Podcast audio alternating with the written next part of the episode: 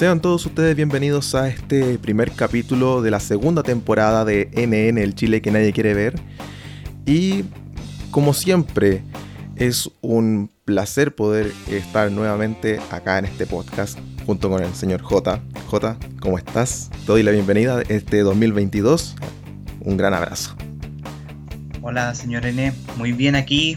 Estoy muy feliz, ya empezando un año nuevo con todas las pilas como corresponde y a ver lo que nos depara el futuro con tanto el tema político, social, que ojalá esperemos para todo sea por un bien común y que se puedan estabilizar las cosas. Esperemos que sí, porque bueno, estabilizar en varios puntos.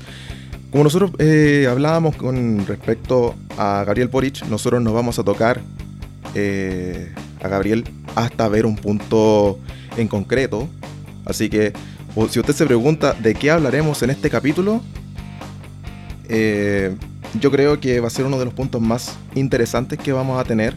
En esta ocasión, eh, señor J, vamos a hablar con respecto a uno de los temas que nosotros decíamos, a lo mejor las cifras son falsas, son verdaderas, e incluso, no sé si te acuerdas, pero en la primera temporada como que lo, lo dejamos como en claro, de que las cifras eran bastante movedizas, porque había veces que salían 0, otras veces que salían 153, otras veces que salían como 1000, era como súper variable.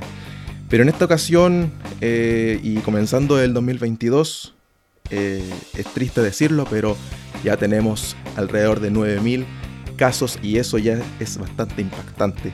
Por lo cual, señor J, este capítulo lo vamos a abrir este, esta temporada con el veraneo pandemia y delincuencia. Vamos a partir hablando sobre el veraneo. Esto yo creo que uno de los pocos programas que estamos haciendo como en modo temporal. Porque estamos, en, estamos todavía en enero, no lo estamos haciendo así como para verlo quizás fuera de temporada, pero igual es interesante analizarlo por el fenómeno que se está dando ahora y que también se dio el año pasado. Es que de cierto modo como que nosotros siempre decimos que todo es parte de la historia y a lo mejor va a ser algo temporal por el hecho de que si lo escuchas, no sé, de aquí a un par de meses más, quizás ni siquiera haya pandemia o los números van a ser diferentes. Pero lo interesante acá es que hay varias eh, cosas que se han ido manteniendo en el tiempo, que son el tema del autocuidado. O sea, eh, desde el año 2020, y que eh, se ha venido dando esta tendencia de tener autocuidado, después tienes que vacunarte, mantener tus manos bien limpias, no refregarte los ojos, y son tendencias que se han venido dando desde hace mucho tiempo. Entonces yo creo que por eso es el motivo por el cual nosotros estamos haciendo este capítulo en particular. Entonces al ver los números, eh, simplemente yo encuentro, y me hago cargo de mis palabras, pero yo encuentro que eh, el santiaguino es una plaga. Y lo digo con todas sus letras por el hecho de que no hay conciencia de por medio. Viajan a la playa yo entiendo, y yo entiendo que la gente quiere salir. Yo entiendo que la gente quiere salir, quiere escapar por el estrés, porque quiere veranear y todo. Pero hay otras alternativas. Y no es necesario saturar una playa para poder pasarlo bien. Y creo que a través de eso, el autocuidado, el hacer las cosas bien eh, la han ido empeorando. Claro, la, la responsabilidad para mí es, 50 y 50, es parte de la ciudadanía y es parte del gobierno. En ese tema, claro, es político, pero también hay que tener un poquito de responsabilidad. No sé qué opinas tú, Jota. Yo estoy totalmente de acuerdo con lo que dices, sobre todo como la gente ya sabe, yo soy oriundo de Viña del Mar, vivo acá, he hecho toda mi vida acá, y yo me he dado cuenta todos los veranos como viene gente de Santiago más que de otras partes. O sea, por supuesto, vienen muchas personas de Chile, pero el porcentaje mayoritario son provenientes de Santiago por un tema netamente de cercanía.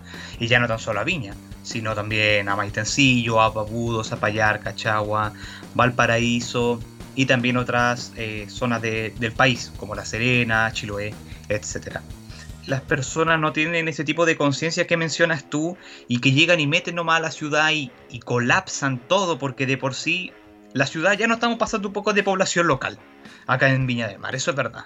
Tenemos más autos, más, más movilización, se entiende. Pero aquí en verano y con el tema de la pandemia que no debiese venir tanta gente, colapsa todo. Yo quiero poner de ejemplo, y yo sé que se van a reír con esto, pero la señora de Maitencillo. ¿Verdad? Que era un meme que todos nos estábamos riendo de la señora, que es loca, y que claro, la forma en que ella se estaba expresando no correspondía para nada. Pero sí el motivo de trasfondo de ella, si uno analiza, es bastante triste. Porque Maitencillo también antes era una ciudad distinta, un balneario distinto, más natural y empezaron a llegar a construir pubs en todas partes, incluso al lado de las, de las casas de las personas. ¿Y ustedes creen que les preguntan a los vecinos para llegar y construir?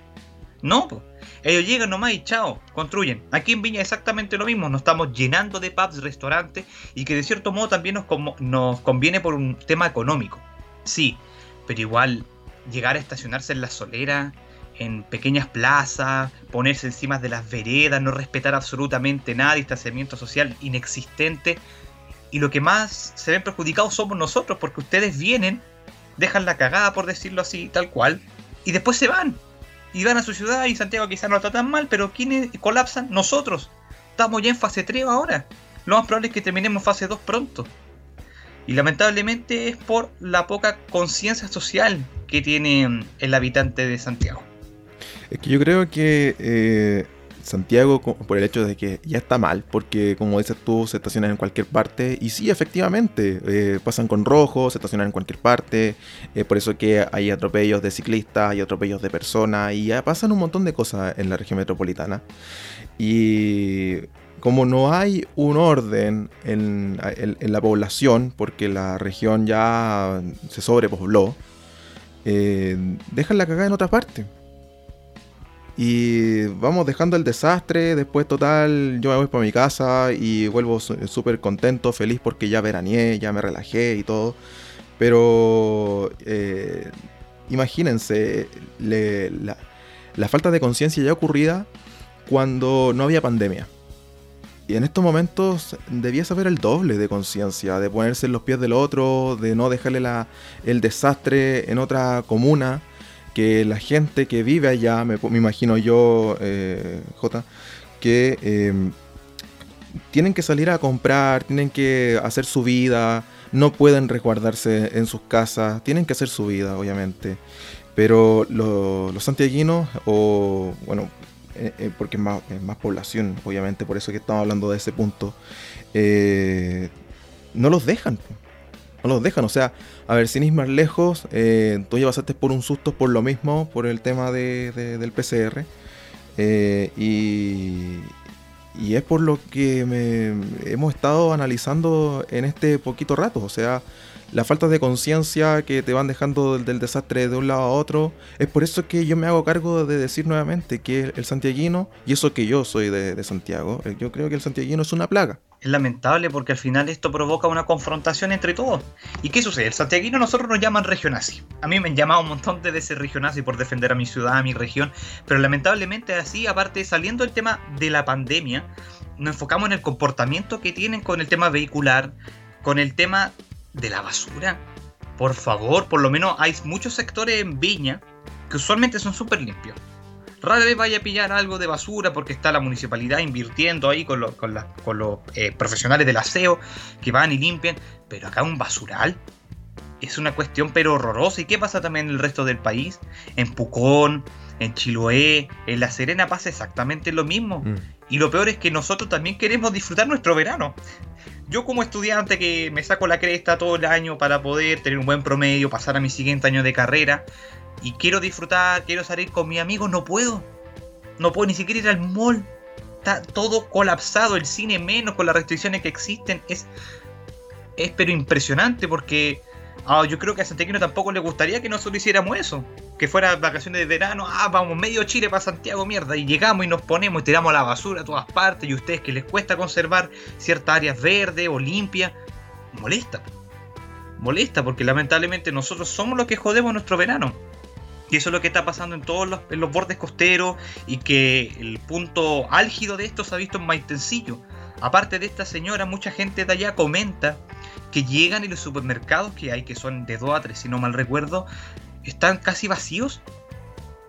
O sea, ¿cómo pueden llegar y así y acabar con todas las personas? ¿Qué pasa con el vecino que vive eh, todos los días del año ahí? que no tiene derecho ahora ni siquiera a comer porque vienen los santiaguinos a veranear. No, es que es inaudito. Pero es que por eso me refería yo, o sea, no se ponen en los zapatos del otro. Eh, yo encuentro que acá lo que hace falta eh, para poder hacer un, veraneo más seguro, eh, más tranquilo también, es crear aforos en regiones, no tan solo en la región de Valparaíso. Claro, nosotros lo ponemos en el contexto porque la gente comúnmente va a la costa a pasar el verano, pero como también decimos, o decías tú, mejor dicho, hay gente que viaja a La Serena, a Coquimbo, a Concepción, a Chiloé y a otras regiones más, pero eh, lo que hace falta eh, quizás es implementar un aforo. Eh, el, que, el que entra, entra y el que no, lamentablemente se devuelve. Pero hay otros, hay otros planes, hay otras partes donde uno puede ir e incluso gratuitamente en la región metropolitana y eso no se aprovecha. Yo entiendo que la gente está estresada porque lo, veo día a día en el metro, en, el, en, la micro, en la calle, cuando veo gente manejando. Eh, pero no por eso vas a sobrepoblar una región eh, en particular eh, para tú pasarlo bien, pero al final esa región o esa comuna va a retroceder de fase y los vecinos van a tener que resguardarse definitivamente porque no van a poder hacer sus vidas. Eso lo encuentro pero súper eh, egoísta. Y por eso yo te hablaba con el tema de, crear aforos en el ingreso de gente extra a regiones. Sobre todo en, en tiempos de pandemia que estamos viviendo, yo también creo que es súper necesario. Lamento por el comentario, quizá en otras circunstancias sería un poco distinto y podríamos hablar solamente del basural, pero acá también estamos hablando que estamos en una pandemia. A pesar de que todos están cagados de la risa, muchos no usan mascarilla, los hospitales siguen batallando, la UCI están colapsadas. Yo soy del área de la salud como estudiante, tengo muchos compañeros que trabajan, que nos dan abasto. Entonces también una inconsciencia con ellos, pues si lo estábamos aplaudiendo hace un par de meses atrás y ahora no estamos ni ahí, tampoco puede suceder eso. Entonces yo también haría lo mismo pondría un aforo máximo de cierta cantidad de vehículos que pueden entrar por región y que después, chao, lo siento, no pueden seguir. Si tampoco nuestras ciudades son gigantes, no somos Nueva York o Chicago, no sé, con el tamaño metropolitano que tienen esa área, somos lugares pequeños, somos lugares costeros. Tienen que entender eso para evitar mayor conflicto social. Porque ¿qué pasó el año pasado, si no me recuerdo? Hubo el tema de las barricadas en Algarrobo, ¿se acuerdan? Los mismos vecinos talaron árboles, empezaron a colocar en, en, la, en las veredas, en las calles, para que los vehículos no pasaran. Porque no querían más visitantes en verano. Aquí en Viña también, la ruta Las Palmas, que es uno de los lugares principales para entrar a la ciudad, también empezaron a hacer barricadas y todo porque los vecinos estaban chatos. Y tenemos que evitar que este año se vuelva a producir lo mismo o peor, que haya un conflicto más bélico. Que ya sea literalmente ver un santiaguino saber que es de allá porque está hablando y tú lo pilláis y le sacáis la cresta, le rompí el auto y no llegar a ese, momento. Por favor, evitemos la escalada de violencia. Eso es lo que quiero hacer con esto, como un llamado.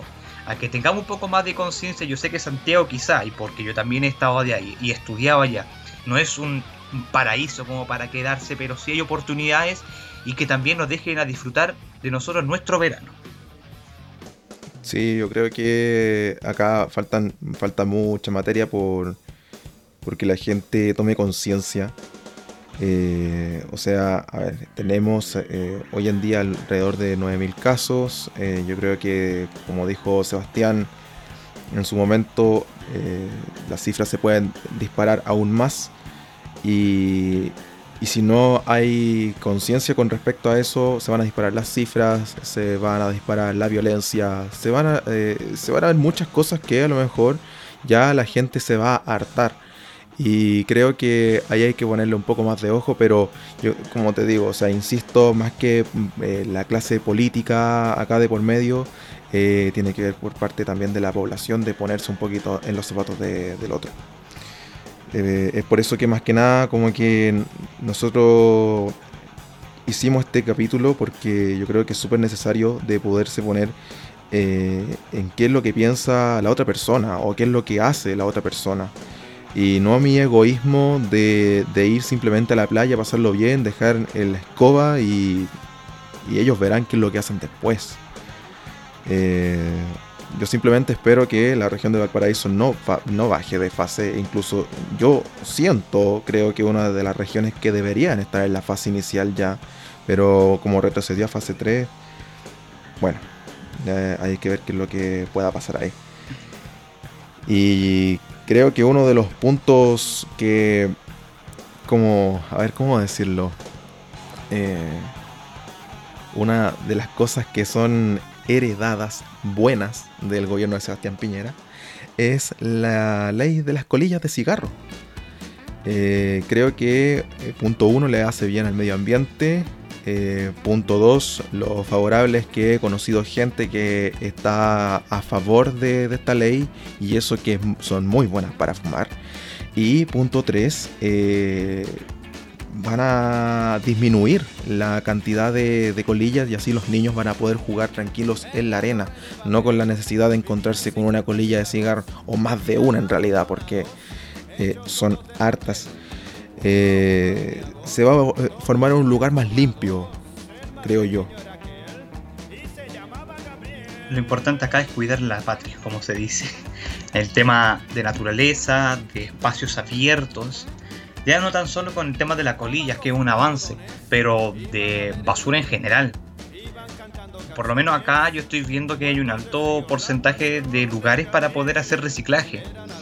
Aquí en, en mi ciudad. En Santiago yo sé que también son ciertas comunas que lo están haciendo, la idea es implementarlo más, generar más conciencia y todo, para que así em, podamos evitar latas, digamos, que es al final tú ir, por ejemplo, un día de playa con tus niños o tú solo y empezar a encontrar basura y tener que ponerte en el lugar más limpio que hay, como pasa en Cartagena. Sí, mira, la, verdad es que tocaste un punto bastante interesante porque, claro, tú, dices que son ciertas comunas que, hay puntos limpios en la región metropolitana y, efectivamente son ciertas comunas, lamentablemente. Y son ciertos lugares, son muy escasos los lugares que hay puntos limpios. Eh, por ejemplo, eh, Puente Alto, una de las comunas que debiesen haber, por la gran cantidad de población, debiese haber mucho más puntos limpios, pero no lo hay. Al igual que La Pintana, La Florida, eh, son eh, comunas que debiesen haber puntos limpios y fomentar el reciclaje, pero no lo hacen no lo hacen, faltan eh, basureros en las calles, faltan eh, personal de aseo en las calles por último, pero no, no hay nada. Y esas son una de las cosas que como nosotros nos caracteriza nuestro nombre del podcast, son cosas que en Chile nosotros no queremos ver. Yo creo que muchas personas también se ponen en ese plan de que, no quieren ver eh, el suelo sucio. Porque yo creo y tengo quizás la certeza, al no ser que tengas el mal de Diógenes, que es una enfermedad, pero nadie vive con la casa sucia. Entonces, por eso que yo te digo eh, que, acá, por lo menos en la región metropolitana, debiese haber mucho más punto limpio y sobre todo eh, en las comunas que están más sobrepobladas. Al final viene siendo esto una necesidad de suma urgencia para poder eh, crear y tener un país mejor. Y si usted ve que no hay basurero, siguiendo con el tema de la playa, porque mm. es lo que está en contingencia ahora en cualquier lugar, lleve su bolsita. Si va a tomar una bebida, si va a comer algo, ya perfecto, pero lleve algo para botarlo, no lo deje enterrado en la arena. Porque más encima lo que estábamos hablando recién, después se van y nosotros pagamos el pato nomás. Po la gente de acá, la gente de Pucón, la gente del, Chiloé, la gente de La Serena, etcétera. Pero ustedes después se van sin ningún sentimiento de culpa, se devuelven a su ciudad, a lo mismo. Quizás también vivan en un ambiente parecido a lo que están dejando en el lugar, no lo sé, pero por lo, cómo se comportan podemos asumir también el, el comportamiento propiamente tal que tienen dentro de su casa con respecto a la limpieza. Claro, o sea, eh, como que de cierto modo te refleja al ir de visita a un lugar, te refleja cómo te comportas en tu casa en realidad. Eh, como se dice en, buen chileno, eh, mostráis la hacha. Entonces, sí, pues, sí, eso es verdad. Entonces, son situaciones que uno no de, no de, hecho, ni siquiera deberíamos estar haciendo este capítulo, porque son situaciones que tenéis que tener tres dedos de frente para poder pensar primero si enterráis la basura en la arena o no. O sea, eh, lo que decíamos también con respecto a, uno de los casos que decía eh, en capítulos anteriores de la ley eh, para que los incendios forestales, cuando se produzcan estos, no se construyan casas. O sea, tenés que transformarlo en ley para que tengas conciencia. Es como ya llegar a mucho. O sea, hay que tener un poco más de conciencia en todos los sentidos de la palabra. Entonces, eh, yo la verdad es que siento que cada vez va más empeorando el país en términos generales a, ser un país mejor. Es por eso que, eh, bueno, tocando un tema político, eh, creo que la gente ve un poquito más de esperanza en lo que puede hacer Boric en su mandato. creo que eso es un, un punto que se podría ver. O sea, un poquito más de área verde, un poquito más de preocupación en el país. No, que sean solamente los empresarios los que ganen, pues sea, tiene que ganar el trabajador y la población también, ¿o no? En algún momento. Totalmente. Esperemos que sea así. Y me voy a agarrar de lo que dijiste de empeorando el país. ¿Mm? Voy a hablar de la delincuencia. La verdad es que ya yo creo que todos somos conscientes que estamos en unos niveles altísimos de la sensación de inseguridad a nivel nacional en general. Pero enfocándome en mi región, quiero hablar de la ciudad de Valparaíso. Creo que Valparaíso está totalmente abandonada, está descuidada en todos los sentidos habidos por haber y sobre todo con el tema de la delincuencia. Las balaceras, los ajustes de cuenta que existen en plena luz de la mañana se están disparando. Son las 12 del día, las 11 de la mañana y ya se están empezando a disparar entre bandas. O viene un auto y balea una persona, después se muere. Es una cuestión que es, pero atroz y que seguramente nosotros hace muchos años atrás no estábamos imaginándonos un Chile así. Muchos, muchos comentarios y esto lo digo porque lo he leído, le echan la culpa al estallido social del aumento de la delincuencia, pero a ver, son, son cosas completamente distintas. Estamos hablando primero por un tema de manifestación y dentro que ocurre en un momento dado a algo que está pasando todos los días, a todas horas que viene siendo la delincuencia y que no te pueden ni siquiera dejar salir tranquilo a la calle, porque te tienes peligro de balear. Y sinceramente Valparaíso así está apareciendo mucho a las comunas de Santiago como lo son Renca también. Renca, eh, Maipú, eh, parte de Puente Alto. Eh, no sé, es que mira, hay, hay varias zonas que, que son, ¿cómo se puede decir coloquialmente? Brígido. se, pone, se pone difícil la cosa en muchas ocasiones y en muchas comunas. Pero una de las preguntas que me hago yo, porque antes del estallido social también veíamos estas cosas y, eh, se me viene a la mente también lo que se ha vivido últimamente en los últimos años en las ferias navideñas también. Eh, y yo siento que en esta ocasión, en este mandato que tuvo Sebastián Piñera, eh, no hubo una seguridad, un plan, una planificación de seguridad de por medio. Eh, esto, ¿por qué te lo digo? Porque la planificación se me imagina a mí que fue una improvisación cuando fue el estallido social. Puso una gran cantidad de carabineros que era, pero, a ver, como lo hemos comentado fuera del micrófono, eh, para mí eh, estar en la manifestación de Valparaíso fue mucho más brutal que estar en la manifestación de Santiago. ¿Y esto por qué? Porque los cerros son eh, muy pequeños. Son calles que tú no puedes arrancar. Y ahí en la plaza eh, de, Valparaíso te acorralan. Te acorralan, no te dejan arrancar. Tienes que, eh, no sé, defenderte de lo que, de, como, de como sea. o colocarte la mochila en la cabeza para que no te llegue alguna algún balín o, o, una lacrimógena. Eh, pero siento yo que eh, en, términos de seguridad, eh, Piñera nos desamparó bastante en todo el sentido de la palabra. a mí se imagina que fue solamente una improvisación, esto del, cuando fue el estallido. Habían otros motivos para poder parar esto, pero claramente no lo hizo.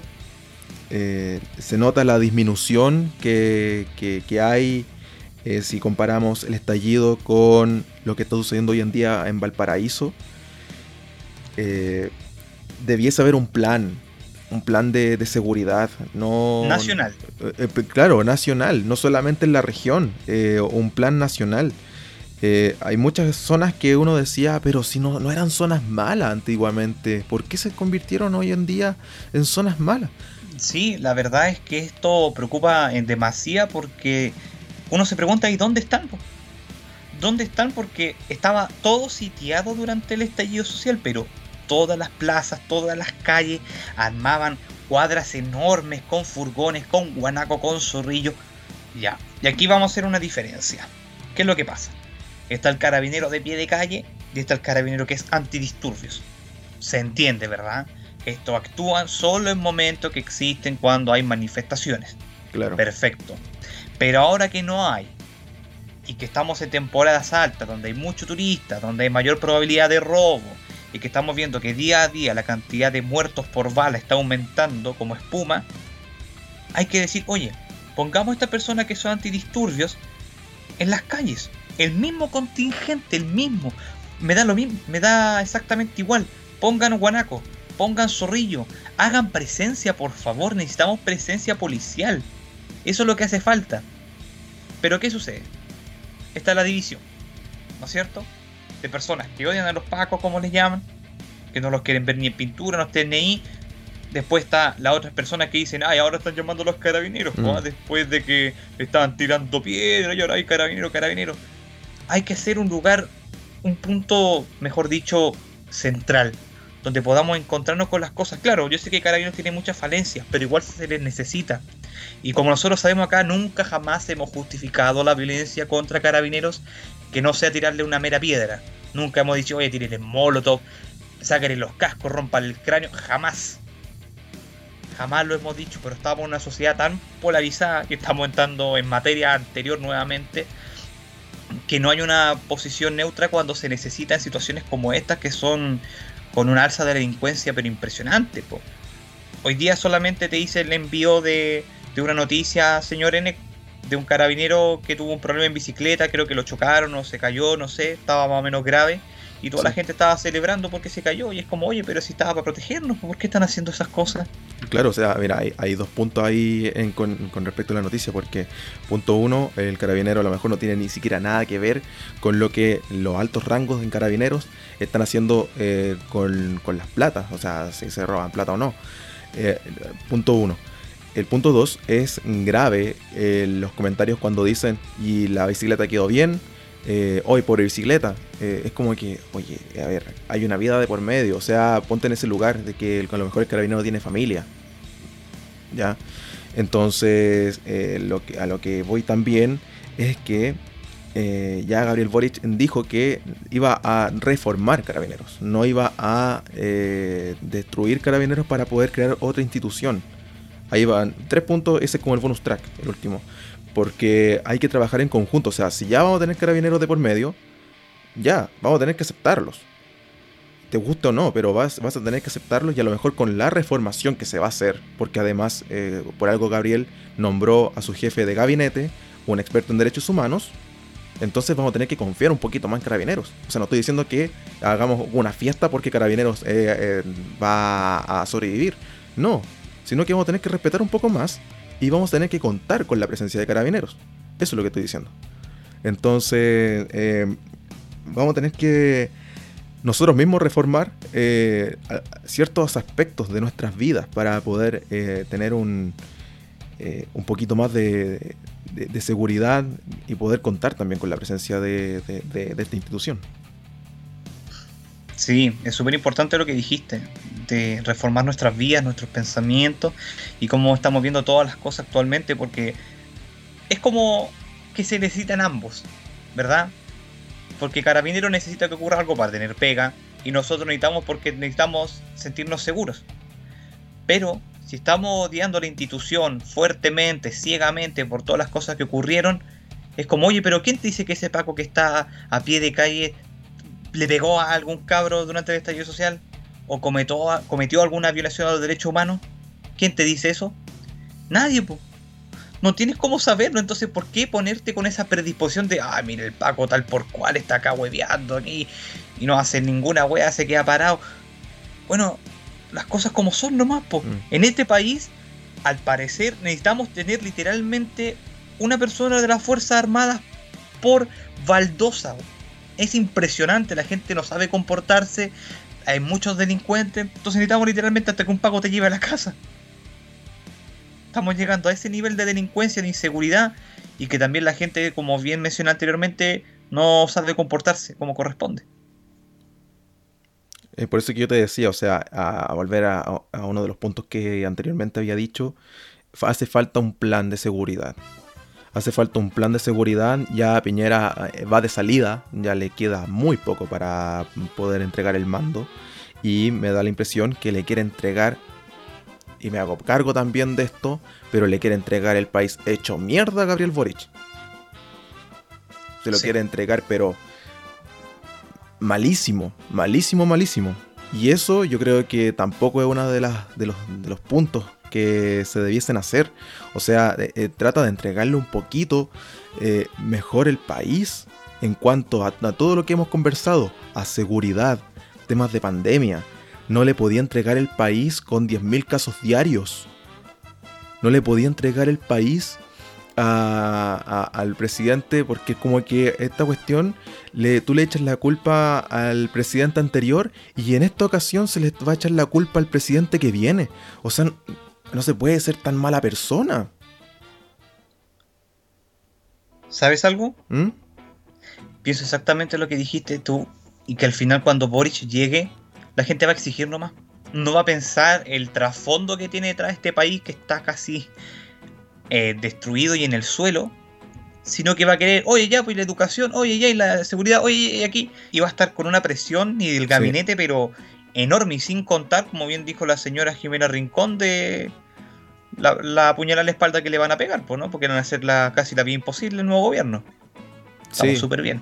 No, sí, hay cosas que eh, que va a haber mucha presión y no hay que tomar palco. O sea, nosotros lo hemos dicho, nosotros eh, si hubiésemos sido un partido político a lo mejor hubiésemos sido la oposición, pero de esa oposición que te da, eh, no, no, no, te llegue dispara, sino que te trata de apoyar dentro de la crítica negativa que se puede formar, pero hay que trabajar en equipo. Y no se puede llegar y exigir de la noche a la mañana porque no están las condiciones tampoco. O sea, hay que ir de a poco. Es por eso que yo decía, hay que esperar los 100 días que Gabriel tenga en el mando. Hay que ver cuáles son las cosas más urgentes que, que, él puede entregarle al país. ¿Qué es lo que se puede hacer con, un, eh, con una cámara que tiene 50 y 50? Hay que esperar muchas cosas, pero hay que tratar de ser pacientes. Y yo entiendo y tengo la certeza porque vengo de la misma generación de muchos que quieren todas las cosas muy rápido. Pero no se puede. No se puede en esta ocasión, no se puede hacer las cosas rápido. Son cuatro años y como eh, dijo un diputado electo, que no lo quiero echar al agua tampoco, pero lo dijo por ahí, eh, porque iba a estar con nosotros, pero al final no se pudo. Pero dijo por ahí que em, van a ser cosas a largo plazo. Y las cosas a largo plazo hay que tomárselas con su debida calma, su debido momento. Y creo que eso es lo que se debe hacer. Ver qué es lo que va a pasar, ver qué es lo que va a hacer. Eh, y quizás de a poquitito ver qué, exigencias se pueden hacer, pero de a poco. O sea, imagínate, todavía no, toma ni siquiera el mando y ya la gente le está colocando presión por, por los presos del estallido social. Él todavía no tiene nada, ningún poder, nada, nada. Es el presidente electo que hace muy poco eh, ya fue ratificado como presidente electo, pero nada más. Aún no tiene la banda presidencial, aún tenemos a un tirano que hace leyes como por ejemplo el, tema del litio. Quería robarse hasta el litio, o sea, hasta eso quería hacer. Y gracias a, a la Fiscalía de Copiapó que no se pudo hacer, que se paralizó el tema. Menos mal. Pero la gente tiene que preocuparse de esas cosas primero que, todavía tenemos a una persona que eh, puede hacer leyes de esa manera a ciegas antes de preocuparse de lo que puede hacer Gabriel. Dejemos al cabro piola, dejémoslo que esté en la moneda chica, que esté planificando cosas, dejémoslo ahí. Y mientras tanto, hay otras cosas que también hay que darle prioridades de todas maneras. Y también el rol ciudadano, como siempre nosotros lo hemos destacado aquí. No todos son derechos, amigos. No todo es recibir, recibir, recibir, sino también es dar, es comprometerse, es hacer cosas por uno mismo el día a día. Que no hay necesidad que intervenga el Estado entre medio para poder llevarla a cabo. Uno puede, por tema de conciencia, si es que uno la tiene realmente, el, el hacerlas. Pero si no, vamos a seguir como estamos, caminando en un círculo, y nunca dejamos de hacerlo porque esperamos que una persona extra nos salga de ahí. No puede funcionar de esa manera. Así que la idea es que reflexionen con todo lo que estamos conversando ahora porque es súper importante que todos estemos contribuyendo a que este lugar sea una mejor nación. Porque si no, créanme que Boris no puede hacer milagros. Boris no va a ser el viejo Pascuero y va a empezar a dar educación gratuita, salud. Todo se financia bajo algo. No, y hay, que ir de a poco. O sea, eh, volviendo a uno de, los puntos anteriores que te decía que Gabriel la va a tener difícil, es eh, la cámara. La cámara que está compuesta por un 50% derecha, un 50% izquierda y centro. Eh, entonces, hay, que esperar. Hay que esperar qué es lo que se puede hacer, qué es lo que, lo que va a venir. milagros no se pueden hacer y hay que empujar, pero hay que empujar, pero no exigir. Hay que empujarlo un poquito, así como que, oye, este es el camino. Pero ahí a, exigir a más de lo que se pueda dar, eh, créame que vamos, que vamos a ir por un mal camino si hace eso.